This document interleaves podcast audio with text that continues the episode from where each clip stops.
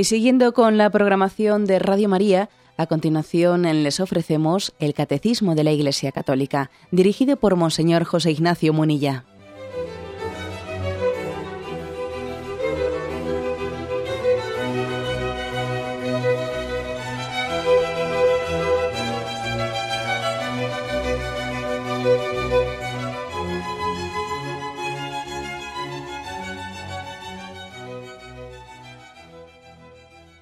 Cordial saludo a todos los oyentes de Radio María. Un día más, con la gracia del Señor, proseguimos el comentario del Catecismo de nuestra Madre la Iglesia. Estamos dentro de la explicación del noveno mandamiento, no consentirás pensamientos ni deseos impuros. Estamos en la parte final del apartado que dice la purificación del corazón. Decíamos en el día de ayer que habíamos explicado el punto 2518, ahí nos quedamos que la purificación del corazón, ese bienaventurados los limpios de corazón porque ellos verán a Dios, la purificación no se refiere exclusivamente a la materia de la concupiscencia en el sentido de la sexualidad, de la castidad. No, decíamos que esa limpieza de corazón también se expresaba en el deseo de, o sea, en la tendencia del hombre en la educación del corazón para amar desinteresadamente al prójimo, amar, amar con un amor incondicional y desinteresado. Y también la tendencia del hombre, la purificación que tenemos que realizar en nosotros para buscar la verdad limpiamente, para amar la verdad. El deseo de la ortodoxia, el deseo de conocer la verdad objetiva. Y también el tercer sentido de la purificación del corazón es el de la castidad. ¿eh? O sea que hablamos de esos tres campos en los que hay que realizar la purificación del corazón. El del amor, el de la verdad y el de la castidad. Bueno, en, en eso habíamos quedado, pero antes de pasar al punto 2519, que es el que hoy nos corresponde, ayer leímos un poco así, se nos echó el tiempo encima, y leímos así de corridillo una cita de San Agustín que yo creo que merece un comentario un poco más detenido. La cita, de San Agustín con la que terminaba este punto que hablaba de la purificación del corazón es la siguiente. Los fieles deben creer los artículos del símbolo, o sea, del credo se refiere, ¿no? Para que creyendo obedezcan a Dios. Obedeciéndole, vivan bien. Viviendo bien, purifiquen su corazón. Y purificando su corazón, comprendan lo que creen. Es un comentario de San Agustín en el que está un poco como concatenando como de una cosa se deriva a la otra y, al final todas ellas se integran. Entonces, ¿cuál es la cadencia, eh? la cadencia que hace eh, San Agustín de cómo la purificación de un aspecto de nuestra vida va a conllevar el siguiente? La cadencia es la siguiente. Dice, primero, la importancia de creer, o sea, de adherirse a la fe, a la fe revelada al credo y al magisterio en el que se nos expresa la revelación, la revelación del Señor. ¿Por qué es tan importante creer y adherirse y adherirse a la, fe por la fe a la revelación de Dios? Bueno, porque claro, de pensar rectamente, de distinguir claramente lo que es verdadero de lo que es falso, se derivará una, muy, una facilidad muy superior de poder obedecer a Dios. El que es capaz de distinguir verdadero y falso será mucho más, tendrá mucha mayor facilidad de elegir el bien en su vida en vez del mal. Claro, si yo tengo una confusión entre qué es verdad y qué es mentira, vete tú a saber, todo es relativo, aquí no hay ninguna verdad, etcétera. Bueno, después, lógicamente, su vida moral es mucho más fácil que esté confundida y que no, y que no discierna lo que es bueno moralmente para él de lo que es malo. Luego, por eso dice San Agustín, ¿no? Primero, es, lo importante es adherirse a esa verdad, para que creyendo sea más fácil obedecer a Dios para obedecer a Dios, cuando uno conoce que Dios es bueno, que Dios nos quiere, que Dios está enamorado de nosotros, es mucho más fácil obedecer a Dios. Claro, eh, la tentación de precisamente de Adán, y Eva fue hacerles creer que Dios no era bueno para ellos, no conocían, se quería como distorsionar el conocimiento que tenían de Dios para hacerles desobedecer. No es que Dios no quiere tu bien, Dios no quiere que tú eh, seas libre, Dios no quiere... Claro, cuando uno sabe quién es Dios, que es su Padre, que quiere mi bien, es mucho más fácil obedecerle. Pero si todo lo que te manda es para tu bien. O sea, de tener una fe, una fe recta, que nos muestra el verdadero rostro de Dios, se deriva una mayor facilidad para, para vivir según Dios, para obedecer a Dios. Y el tercer y el siguiente paso que da San Agustín es, claro, y obedeciéndole, y obedeciéndole, entonces viviendo bien, ¿no? Se purifica nuestro corazón. Claro. Es decir, cuando uno vive rectamente, huyendo del, o sea, escapando, rechazando el pecado y viviendo en gracia, su corazón se va purificando. Porque una de las características de, de, quien vive inmerso en el pecado es que se va enturbiando, se va enturbiando y, y, va adquiriendo hábitos en los que ya le cuesta, le cuesta discernir el bien del mal, ¿no? O sea que vivir en gracia de Dios, de ahí se, se desprende que nos vamos purificando, que el, bien para nosotros es casi con natural, es casi, pues eso, no, como si nos saliese espontáneo. Y no es verdad que salga espontáneo, ¿eh? es una gracia de Dios. Pero, claro, vivir en gracia de Dios habitualmente nos va dando una especie de connaturalidad, con naturalidad. Es, uno se siente feliz, las cosas resultan sencillas, no son complicadas, ¿no? Su corazón se va purificando y lo que es turbio, lo que es complicado, pues va siendo cada vez más sencillo, etcétera, ¿no? Y entonces termina San Agustín diciendo, y cuando el corazón se ha ido purificando, entonces es mucho más fácil adherirse a la fe primera. ¿eh? Porque aquí partíamos en esta especie de cadencia concatenada de que quien se adhiere a la fe recta, a la revelación, pues es más fácil obedecer a Dios y quien obedece a Dios es más fácil que purifique su corazón. Y aquí es la pescadilla que se muerde la cola, porque dice, y finalmente quien tiene su corazón purificado, quien es sencillo, le es mucho más fácil creer. Al que tiene un corazón más complicado, le es muy difícil creer. Busca eh, dificultades siempre, o sea, siempre tiene, para poder adherirse a Dios hay que ser sencillo. Hay que ser sencillo. Solamente los sencillos tienen con Dios esa entrada, esa entrada libre, esa entrada directa. El que tiene eh, esa especie de complejidad y corazón turbio no se fía, se fía, le parece que Dios es mi competidor y, a ver si me va a chafar mi plan y a ver si yo no puedo hacer lo que quiera y no sé qué y no sé cuántos. ¿no? El sencillo de corazón, el limpio de corazón, el puro de corazón, le es mucho más, más fácil hacer el acto de fe. Bueno, por eso, eh, dentro de esta explicación que da San Agustín, que repito básicamente es el que se adhiere a la fe, eh, pues le es mucho más fácil obedecer a Dios en su vida moral y vivir en gracia, ¿no? Porque tiene luz para caminar, ¿no? Y para distinguir una cosa de otra. El que obedece a Dios, el que vive en gracia, pues con el tiempo se va poco a poco purificando su corazón y, es que es casi como si fuese con natural en él, si es eh, vivir en gracia es, le resulta le resulta fácil, le resulta sencillo, su corazón va siendo transparente, ¿no? Y quien tiene un corazón purificado le es fácil creer. Por eso, eh, por eso que se le da importancia en esta explicación del noveno mandamiento al proceso de purificación del corazón. Pero quizás la sorpresa que se puede llevar a algunos oyentes en esta explicación que estamos dando es que en el noveno mandamiento, el catecismo de la Iglesia Católica, no está explicando este tema de no cometerás actos, perdón, no consentirás pensamientos de deseos impuros, no lo está explicando así, digamos, de una manera exclusiva y circunscrita exclusivamente al tema de la sexualidad. No, que es que eso está englobado en la complejidad del hombre. Y es imposible ser puro en materia de castidad si al mismo tiempo uno no tiene una mente soberbia y tiene una especie de celos con el prójimo. No, o sea, la purificación tiene que ser global tiene que ser global. ¿eh? Por esto, y digo esto de paso, que a veces, a veces ocurre que una persona tiene, pues, en materia de, pureza, dificultad y cae y vuelve a caer y vuelve a caer, ¿no? Y le parece que su problema es ese, ¿no?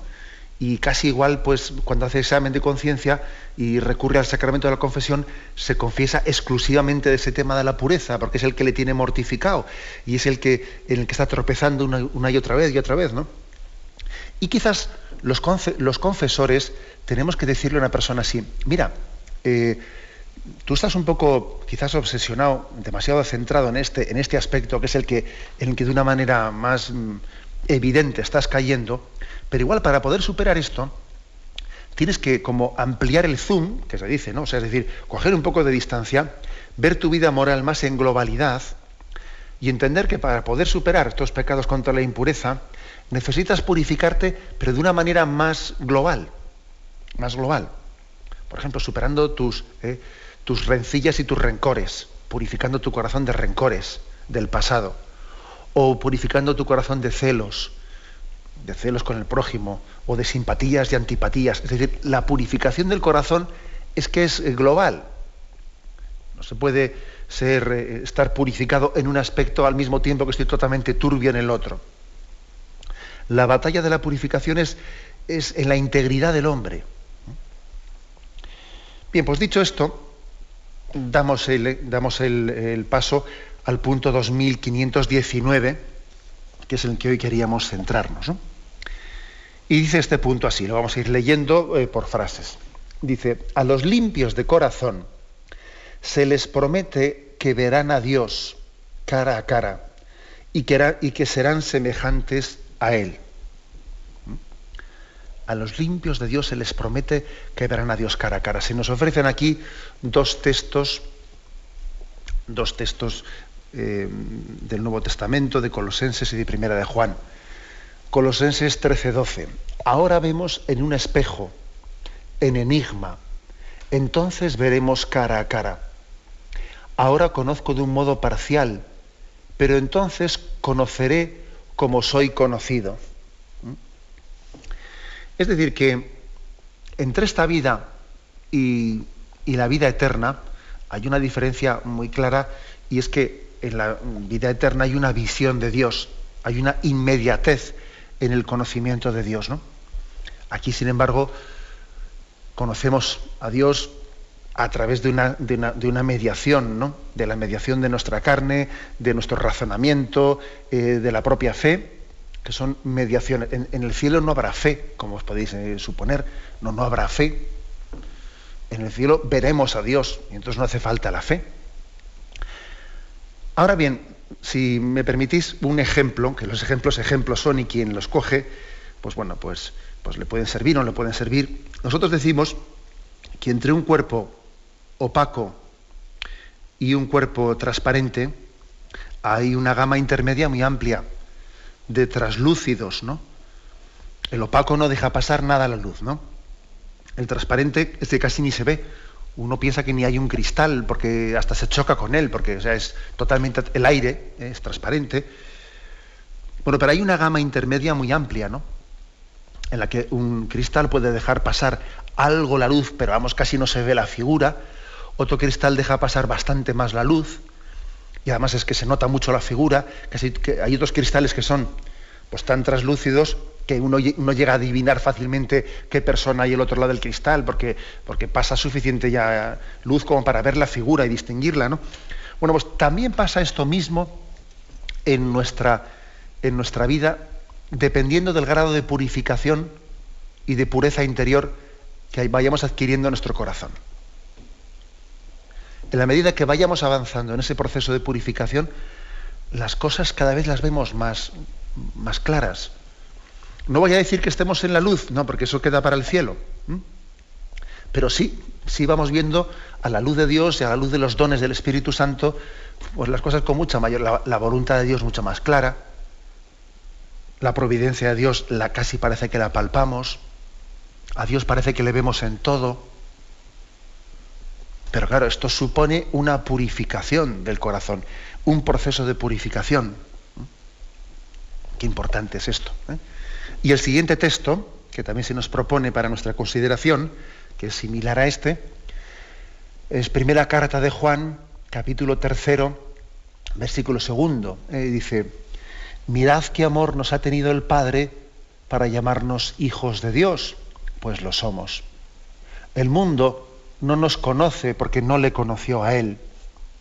Queridos, ahora somos hijos de Dios y aún no se ha manifestado lo que seremos. Sabemos que cuando se manifieste seremos semejantes a Él porque le veremos tal cual es. Todo el que tiene esta esperanza en Él se purifica a sí mismo, como Él es puro.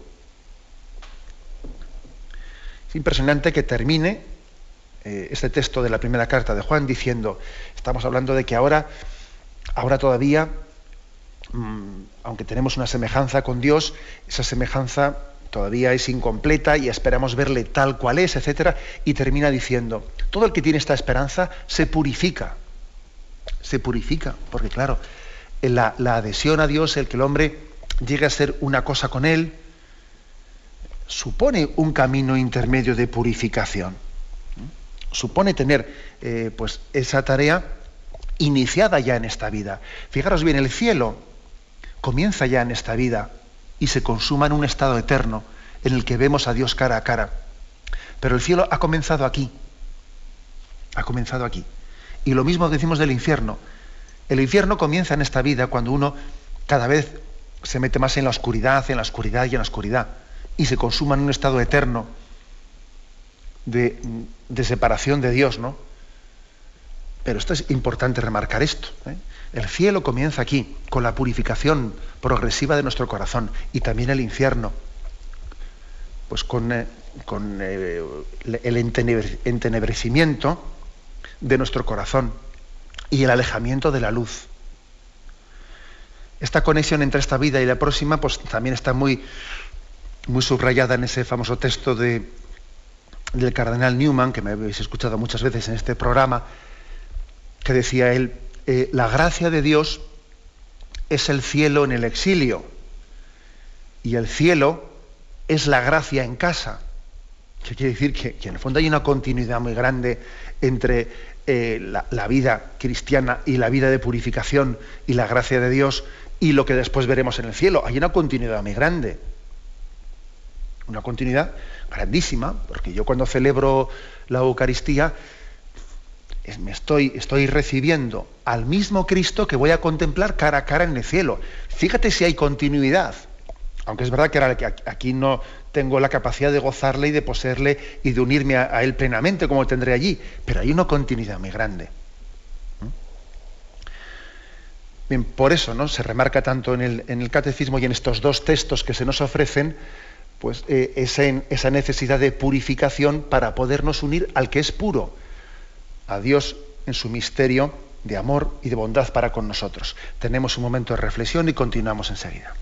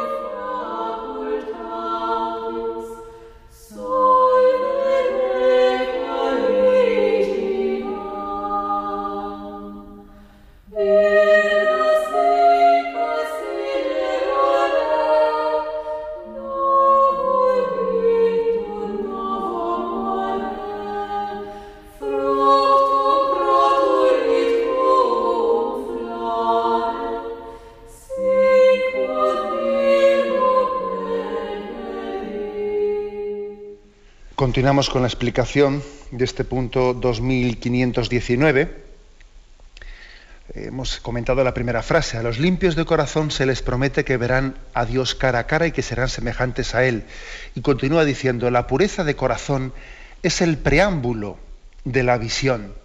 Ya desde ahora esta pureza nos concede ver según Dios, recibir al otro como un prójimo, nos permite considerar el cuerpo humano el de nuestro el nuestro y el del prójimo como un templo del Espíritu Santo, una manifestación de la belleza divina.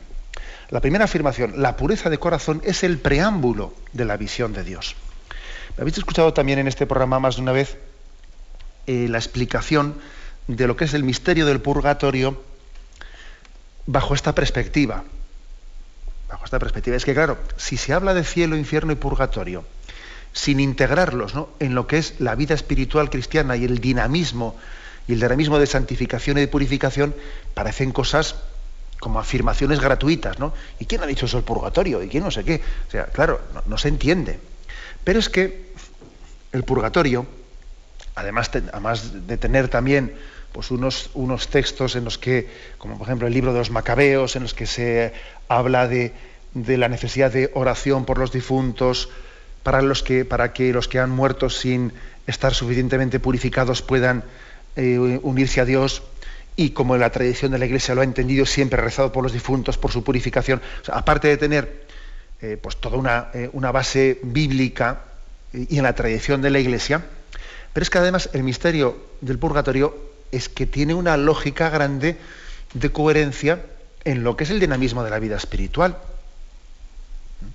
O sea, no es que el purgatorio haya que entenderlo como si fuese una especie de decisión de Dios, que, entre comillas, te castiga el purgatorio porque no está contento contigo, porque no te has portado como él esperaba, entonces te castiga al purgatorio. No, no, si no es eso.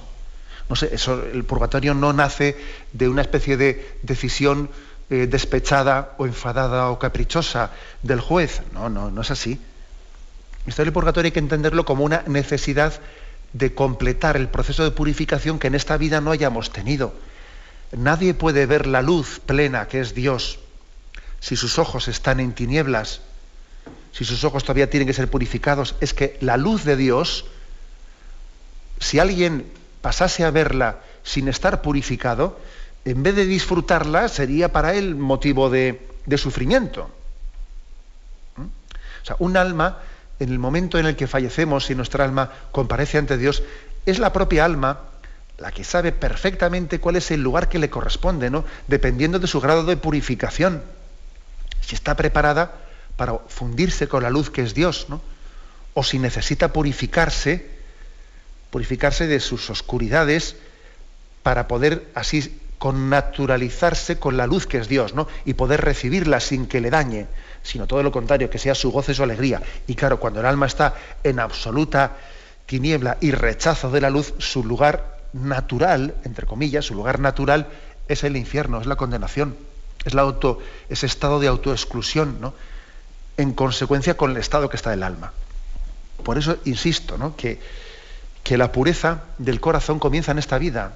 El ideal es que no, que no sea necesario, por supuesto, el purgatorio. El ideal es que ese proceso de purificación haya tenido lugar en esta vida, de manera que uno haya, la haya concluido perfectamente purificado y no necesite de un, estado, de un estadio posterior de purificación.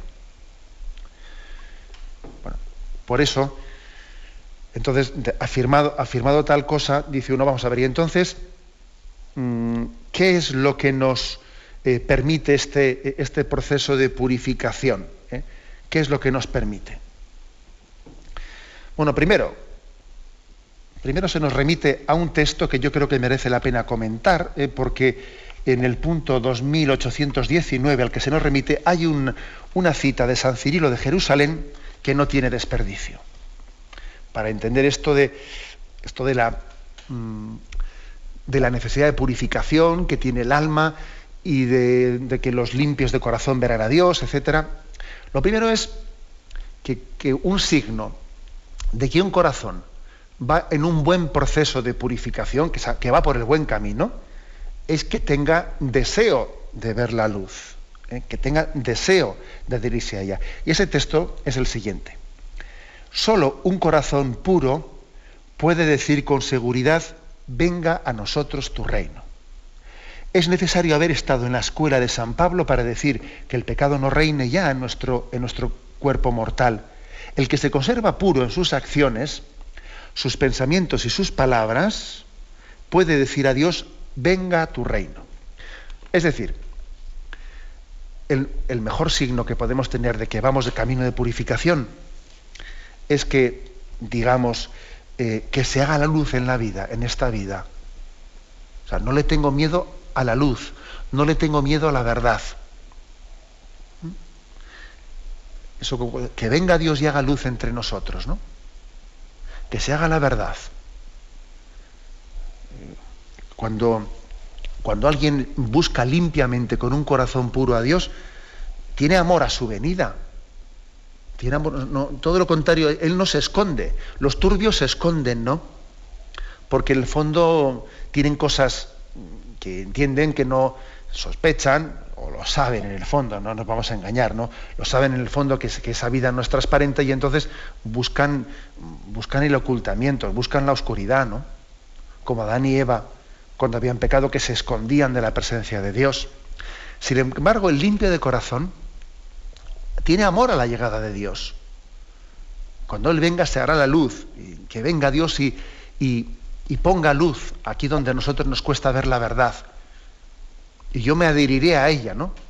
Sin embargo, el que no es puro de corazón dice, quita, quita, a ver si, si cuando viene, si, si viene Dios y a mí me deja al desnudo y entonces yo me escondo. Por eso dice San Cirilo, solamente el que es puro de corazón puede decir eh, con, con, verdad, venga a nosotros tu reino. El que no es puro de corazón lo dice con la boca pequeña que no se lo cree de verdad. Lo dice pero tiene miedo de decirlo, venga a nosotros tu reino. Si venga, pero bueno, no vengas muy rápido, no, no, te apresures a ver cómo... Eh, estamos como teniendo miedo a la luz. Y no me refiero únicamente de venir en el sentido de la parusía, que Dios venga, sino me refiero también a que se haga la luz en este momento de nuestra vida. Aquí si tenemos una duda interior de esto tiene que ser así, ojalá Dios me, ilumine cuál es su voluntad. Y yo no, tengo, no voy a tener ningún tipo de resistencia, porque a veces le decimos a Dios, Señor, manifiéstame tu voluntad, pero mm, procura que sea esta en concreto, o la otra. Y le pedimos a Dios que nos ilumine, pero en el fondo, si no tenemos una pureza de corazón, le estoy diciendo que me diga esto, que es lo que a mí me apetece. Y estoy pidiendo casi que Dios corrobore el que es mi plan, mi plan. Porque no soy puro de corazón y tengo ya una intencionalidad previa y casi, casi le utilizo a Dios para que confirme lo mío. No voy yo con una disposición plena de acogida de lo que Dios quiera darme. Repito, pues, o sea que que un signo de que vamos por el buen camino es que amemos la luz, que amemos la verdad, que no tengamos miedo de lo que Dios pueda decirnos, sugerirnos, y que tengamos también amor a su llegada final. Bien, hecha esta, eh, esta apreciación, hecha esta introducción, el, catecismo todavía da, da, un paso más. ¿eh? El paso es el siguiente, dice, bueno, más signos. Ya desde esta pureza, el que, que va alcanzando esta pureza de corazón, le permite ir viendo en esta vida las cosas, dice, según Dios. Según Dios. Es, es el don de entender la providencia, entender las cosas, no escandalizarnos, ¿no? ver los designios de Dios.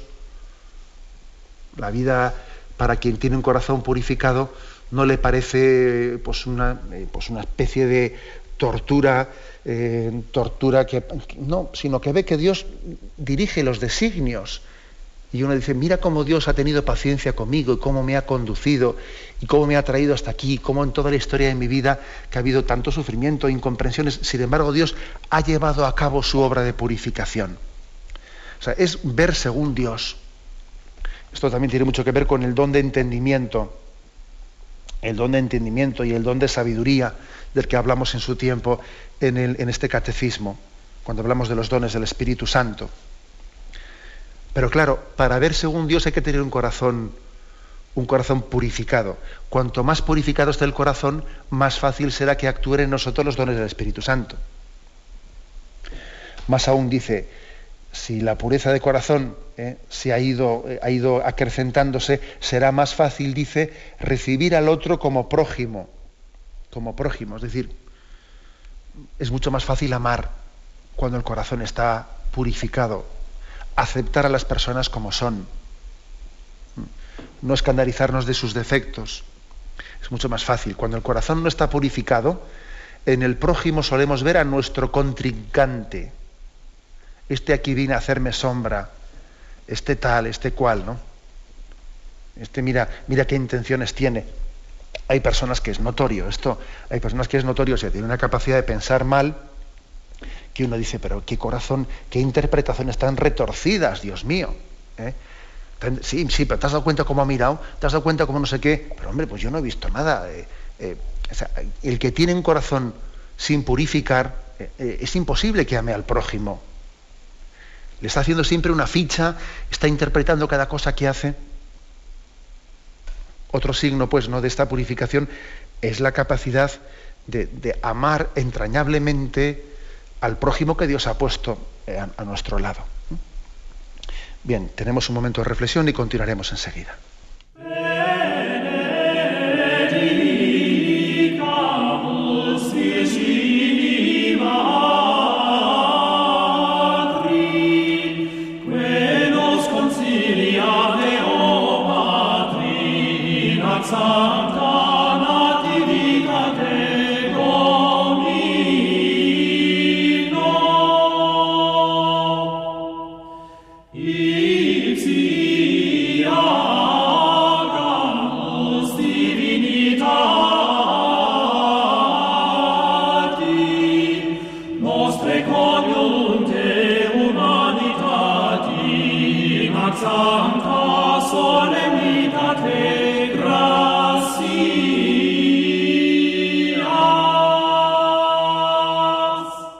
Escuchan el programa Catecismo de la Iglesia Católica con Monseñor José Ignacio Munilla.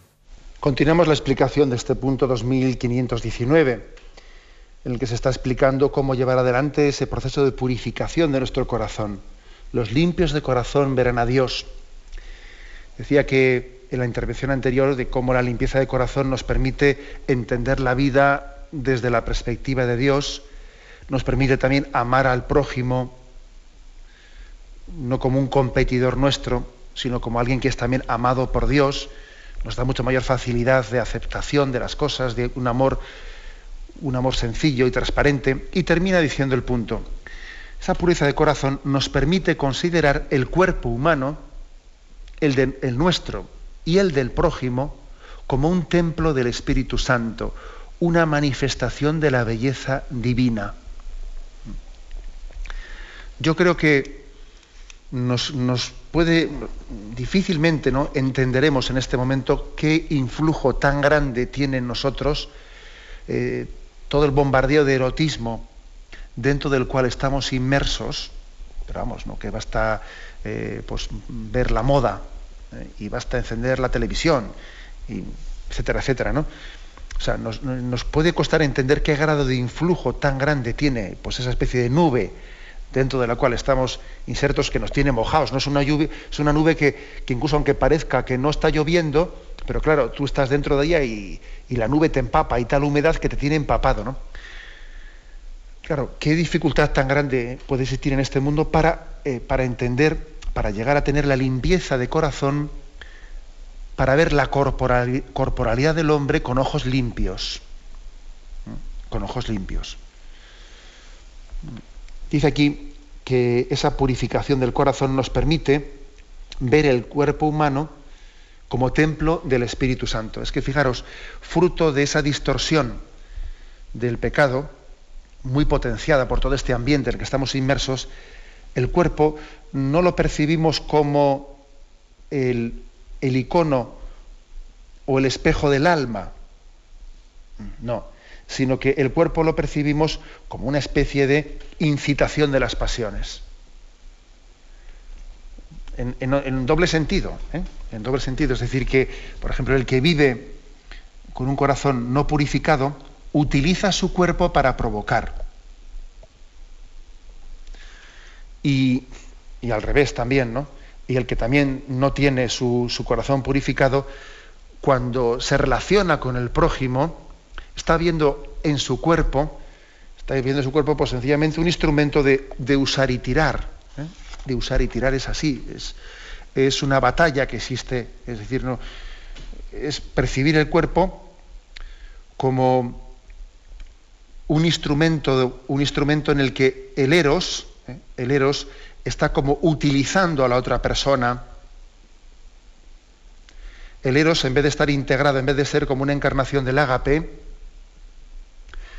eh, es, pasa a ser un instrumento de, de placer.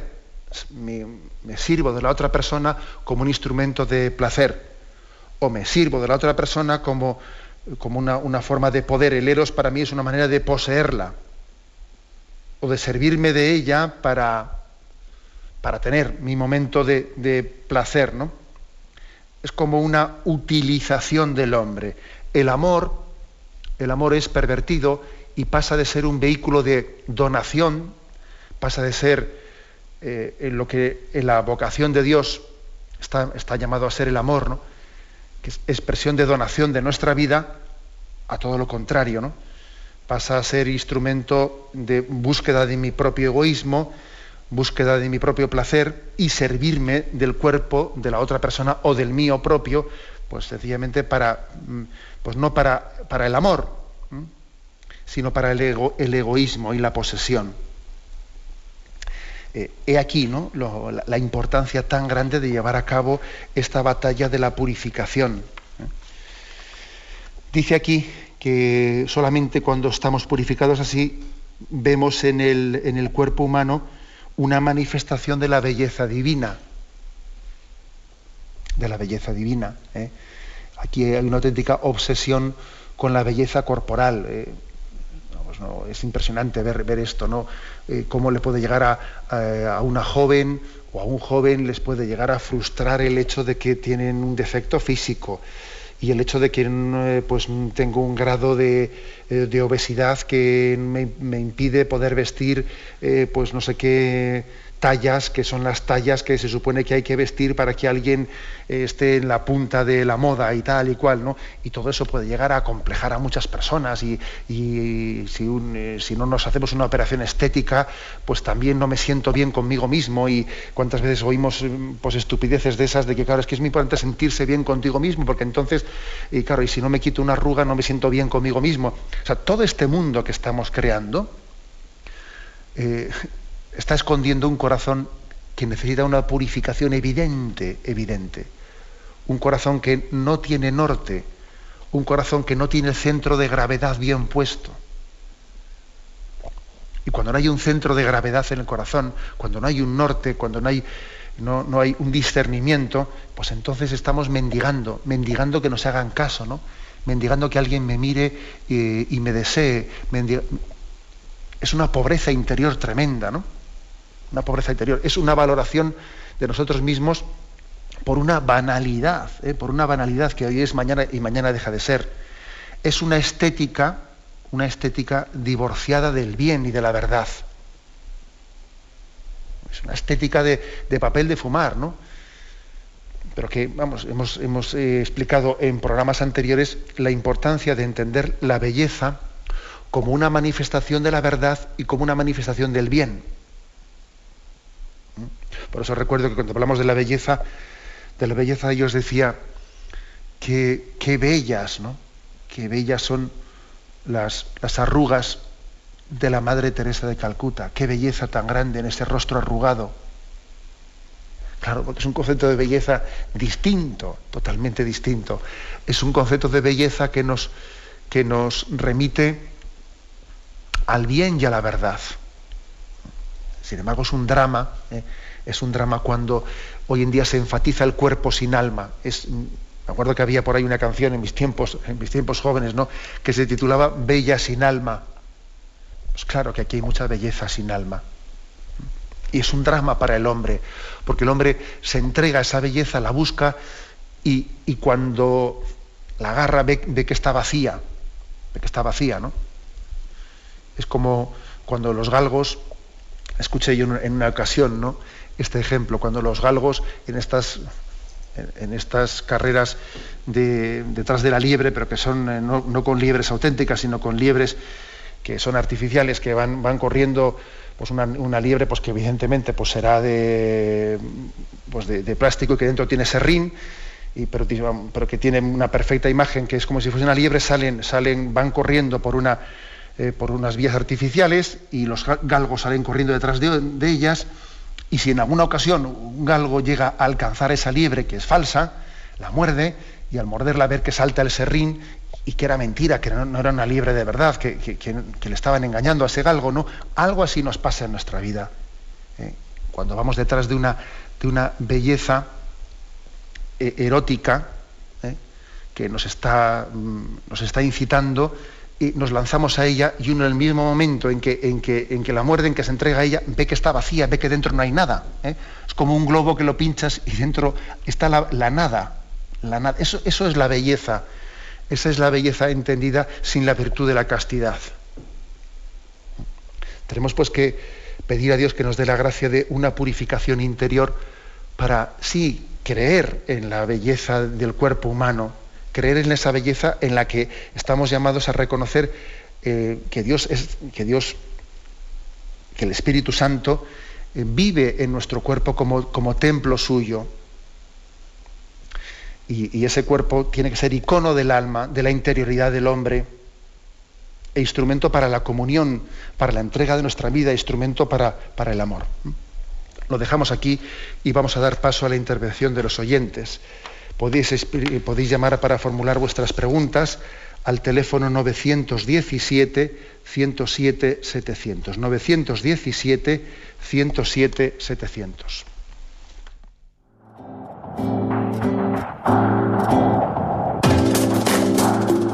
Estos voluntarios que dan su tiempo generosamente en el día a día. Un cordial saludo a todos los oyentes de Radio María un día más, con la gracia del Señor, proseguimos el comentario del Catecismo de nuestra Madre la Iglesia.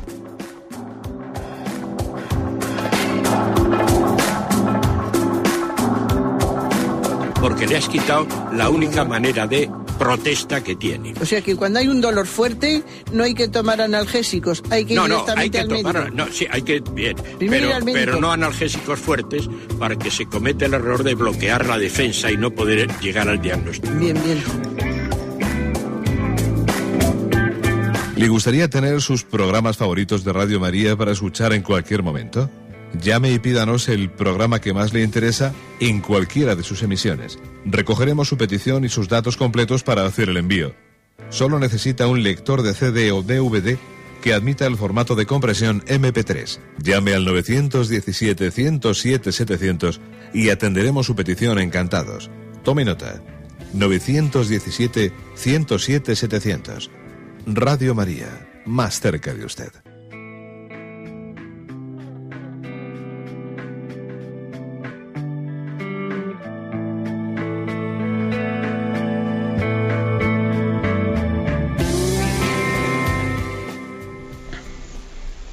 Sí, buenos días, ¿con quién hablamos? Hola, buenos días. Sí, buenos días, adelante. Mira, habla con Marga de Tortosa, que es catequista además. De acuerdo. Bueno, usted ha hablado esta mañana del, del noveno mandamiento sí. sobre la pureza. Entonces yo, mm, a veces a las chicas, a, los, a los chicos y a las chicas, no tan solo de la pureza, porque en el compendio pone que la pureza exige también el pudor. Entonces yo les hablo primero del pudor, para que les, les entre un poquito más la pureza. Entonces el pudor se quedan un poco así raras, porque cuando les hablas del pudor en el vestir, en el comportarse, en los gestos en todas estas cosas, pues mm, dicen que esto es una cosa muy normal, que es la moda. Entonces, ¿en qué quedamos? Mm, después también, lo primero que te dicen, pues cuando vas a las bodas y vas a los sitios así y vas a un baile de noche, pues tienes que ir como van los demás, porque si no haces el ridículo, digo, bueno, y yo les digo, pues, se puede ir a una fiesta, a una boda, pero bien vestidas, mm. moderna, pero bien vestidas. Entonces esto no lo llegan a comprender, porque para ellos el bien vestido es oír muy cortitas hasta arriba, o ir muy destapaditas hasta abajo. Pues y esto entonces yo encuentro que aquí un poco la jerarquía de la Iglesia mm, está para esto ha dado un poco de, demasiada manga ancha. ¿Qué le parece? Mire, el tema del pudor del que usted habla va a salir próximamente, creo que es en el punto 2521, que lo tenemos ya enseguida, sale explícitamente su, su explicación. La dificultad de explicarlo, porque claro, hoy en día pues parece que todas las modas tienen que ser provocativas. Yo, yo le entiendo a usted la dificultad de explicarlo. Pero bueno, yo a los jóvenes a la hora de hacer, de hacerles esa explicación, les vendría un poco a, iluminar también de cómo, cómo eh, hay una cierta contradicción en decir, ¿por qué no vas a vestir así? Y luego resulta que cuando comienza una relación seria en la vida, claro, a nadie le gusta que la novia con la que está comprometida o el novio con el que está comprometido, pues ande por ahí teniendo indiscreciones y teniendo falta de sentido del pudor. Entonces dice, oye, vamos a tener un poquito... Es decir, que cuando, que cuando las relaciones son serias, entonces enseguida comenzamos ya a requerir un sentido de la intimidad y un sentido del pudor. Esta es la prueba de que la necesidad del pudor es evidente. Es evidente. O sea que eh, al principio se dice, qué tontería es el pudor ya, pero en cuanto que yo tenga una relación seria, lo voy a exigir también. ¿eh? no sé que tenga la cabeza ya vacía, que también ocurre eso, ¿no? Pero bueno. ¿eh? Y, al mismo tiempo yo diría que hay que explicarlo, yo creo que de la siguiente manera. Según una persona cómo se proponga en su manera de vestir, en su manera de, en sus gestos, así también yo voy a atraer un tipo de personas u otras así, ¿no? O sea, si yo estoy dando un mensaje, se, van a acercar a mí unas personas con una determinada intención. Esto pasa algo semejante a que si yo me muevo en un ambiente voy a conocer personas de ese ambiente. Bueno, pues si yo me muevo de una determinada forma, con una falta de pudor, las personas que se acercan a mí se van a acercar con una intención muy determinada. O sea, nosotros estamos transmitiendo un mensaje. Y si yo transmito el mensaje de chica fácil, pues lógicamente ese mensaje va a ser comprendido. por eso es importante, a mí me parece que, usted cuando transmite eso de, que se puede ser moderno, se puede ser actual, pero al mismo tiempo se puede ser discreto, cómo compaginar eh, eso es importante y que también haya profesionales de la moda que, luchen por esto, ¿eh? que luchen por dar unos, unos, pues unas imágenes pues modernas, actuales, que no acomplejen a los jóvenes, pero que al mismo tiempo no les metan ¿no? dentro de una dinámica de falta de pudor. Yo creo que ese es, evidentemente el consejo que puedo darle. Creo que la Iglesia este es un tema que, que jamás lo ha cambiado. Es posible que igual insistamos poco en ello, Igual insistimos poco en ello porque decía usted la jerarquía de la Iglesia. Hombre, igual nos da la impresión de que si el obispo pues eh, habla así eh, del pudor eh, en todo momento y lugar, pues le cae un chaparrón. Porque mira, los obispos siempre se están metiendo con el sexto mandamiento, el noveno mandamiento. La verdad es que eso es falso. Es falso que la Iglesia esté siempre hablando del sexto y noveno mandamiento como muchas veces se dice por ahí, los obispos siempre hablando del sexo, eso, es falso. Más bien es lo contrario, que igual hasta podemos tener eh, pues un cierto, cierto peligro de callarnos del tema para que no nos llueva el chaparrón. ¿eh? Pero evidentemente tenemos que predicar también estos aspectos porque son liberadores para todo el mundo y especialmente para los jóvenes. Adelante, vamos a pasar a un siguiente oyente. Buenos días. Buenos días, mire, soy Lucía. Adelante. Y quería hacerle una consulta, porque no sé si lo he entendido bien, creo que sí, sobre el concilio primero de la Iglesia del año 50 o 49. Entre las disposiciones hay una que dice que absteneros de la fornicación. Y tengo entendido que no se refiere tanto al tema de la pureza, sino a, las que, a los matrimonios consanguíneos. Y bueno, pues, pues era eso. Ya, de acuerdo. Sí, eh, evidentemente. Eh, el concilio no, no dice absteneros, eso estaba incluido dentro de la ley de Dios, luego eh, no es ese, no puede ser ese el sentido del concilio lo afirma, porque eso ya estaba afirmado claramente en la ley de Dios. ¿eh? Pero sí que podría existir una cierta, eh, pues una cierta duda de qué tipo de grado de consanguinidad podía ser admitida o no admitida en el matrimonio. ¿eh? el matrimonio. Entonces, bueno, dentro de ese sentido, pues mm, podría haber unas tendencias que permitían más consanguinidad o menos consanguinidad. Por ahí iban los tiros, como se dice. ¿no? En cualquier caso, el tema principal del Concilio de Jerusalén, que está, lo tenéis en el capítulo 15 de los Hechos de los Apóstoles, no era tanto ese. ¿eh? El tema principal por el que fue convocado ese concilio es por la polémica que se creó de si un, eh, de si un cristiano tenía que haber sido previamente circuncidado según los preceptos de la ley de Moisés. Y la resolución del Concilio de Jerusalén es que no. ¿eh? Es que se puede recibir el bautismo de Jesucristo sin haber sido circuncidado, sin haber, entre comillas, ingresado en el pueblo de Israel por ese conducto de circuncisión que tenía. ¿eh? Ese fue el tema principal. Esto otro que el oyente me decía, pues era, digamos, una disposición bastante eh, circunstancial dentro de ese concilio. Adelante, damos paso a un siguiente oyente. Buenos días. Sí, mire, por favor, me llamo Victoria. Bien, adelante. Hace unos días salió en, en televisión un bautizo celebrado en, una, en un ayuntamiento por un alcalde. ¿Qué clase de bautizo es ese? Bueno, mire, yo creo que, como dice el refrán, de lo sublime a lo ridículo hay un pasito y, y yo creo que ese pasito sí ha pasado claramente, ¿no? Me parece que cuando hemos visto ese tipo de espectáculos, en el fondo, ¿qué es lo que quieren, quieren ver? Pues que, claro, que cuando uno rechaza la fe, eh, se queda como desnudo, se siente como desnudo y entonces intenta, eh, intenta pues recibir, o sea, coger ciertas formas de socialización ¿eh? porque de esa manera pues uno no se siente fuera de, ¿eh? fuera de lugar o, no se siente fuera de la sociedad. ¿no? Es decir, es un intento de mimetismo, de, un copiar eh, la tradición cristiana despojándola de su fe. ¿no? Pero vamos a ver, hablar del, bautismo por lo civil, pues así como hablar de una boda por lo civil tiene un sentido, evidentemente, tiene un sentido, eh, porque una persona que no es creyente o no está bautizada, evidentemente deberá de tener un contrato civil para casarse, ¿eh? pero sin embargo hablar pues, de un bautismo civil o de una ceremonia, eh, ceremonia para recibirle, bueno, pues cada uno pues, que, haga lo que tenga que hacer, pero yo lo que, lo que digo es que después también en la ridiculez de nuestros actos también queda patente el error de los presupuestos de partida. Es decir, que cuando dejamos de creer en Dios, creemos en cualquier cosa y fácilmente hacemos el ridículo. ¿eh?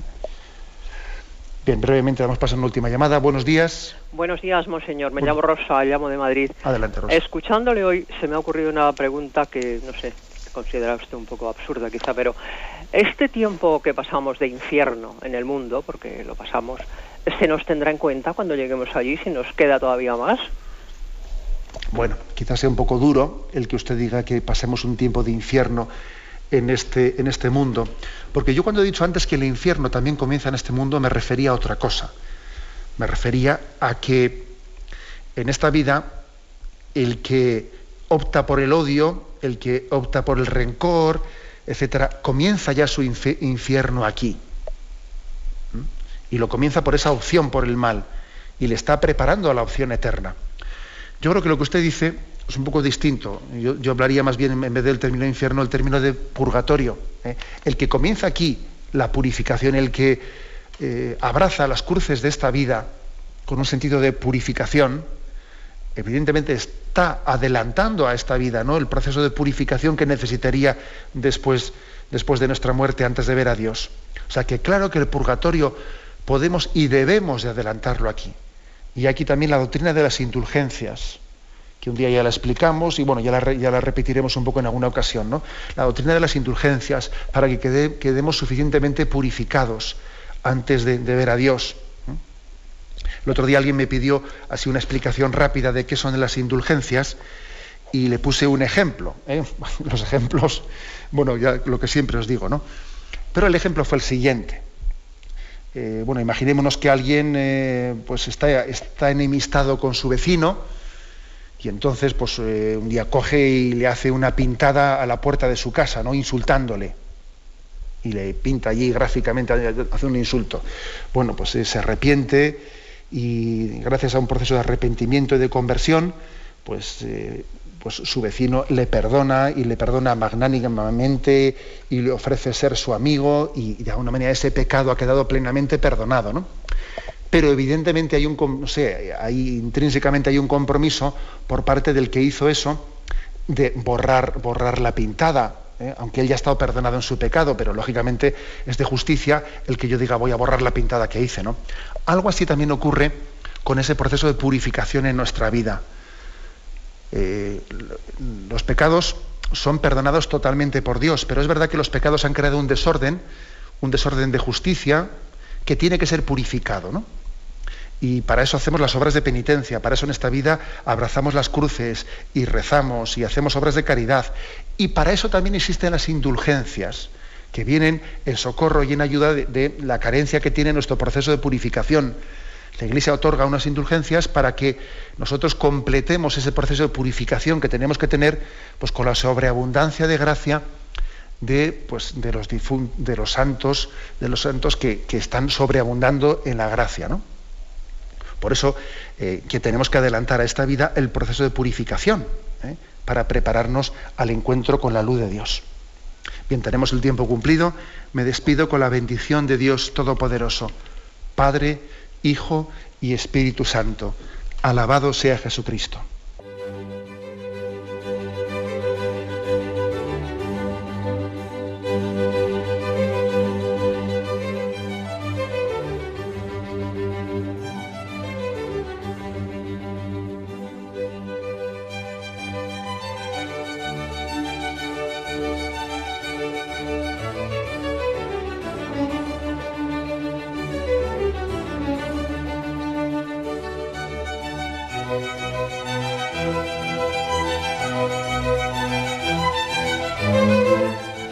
Han podido escuchar en Radio María el Catecismo de la Iglesia Católica, dirigido por Monseñor José Ignacio Munilla.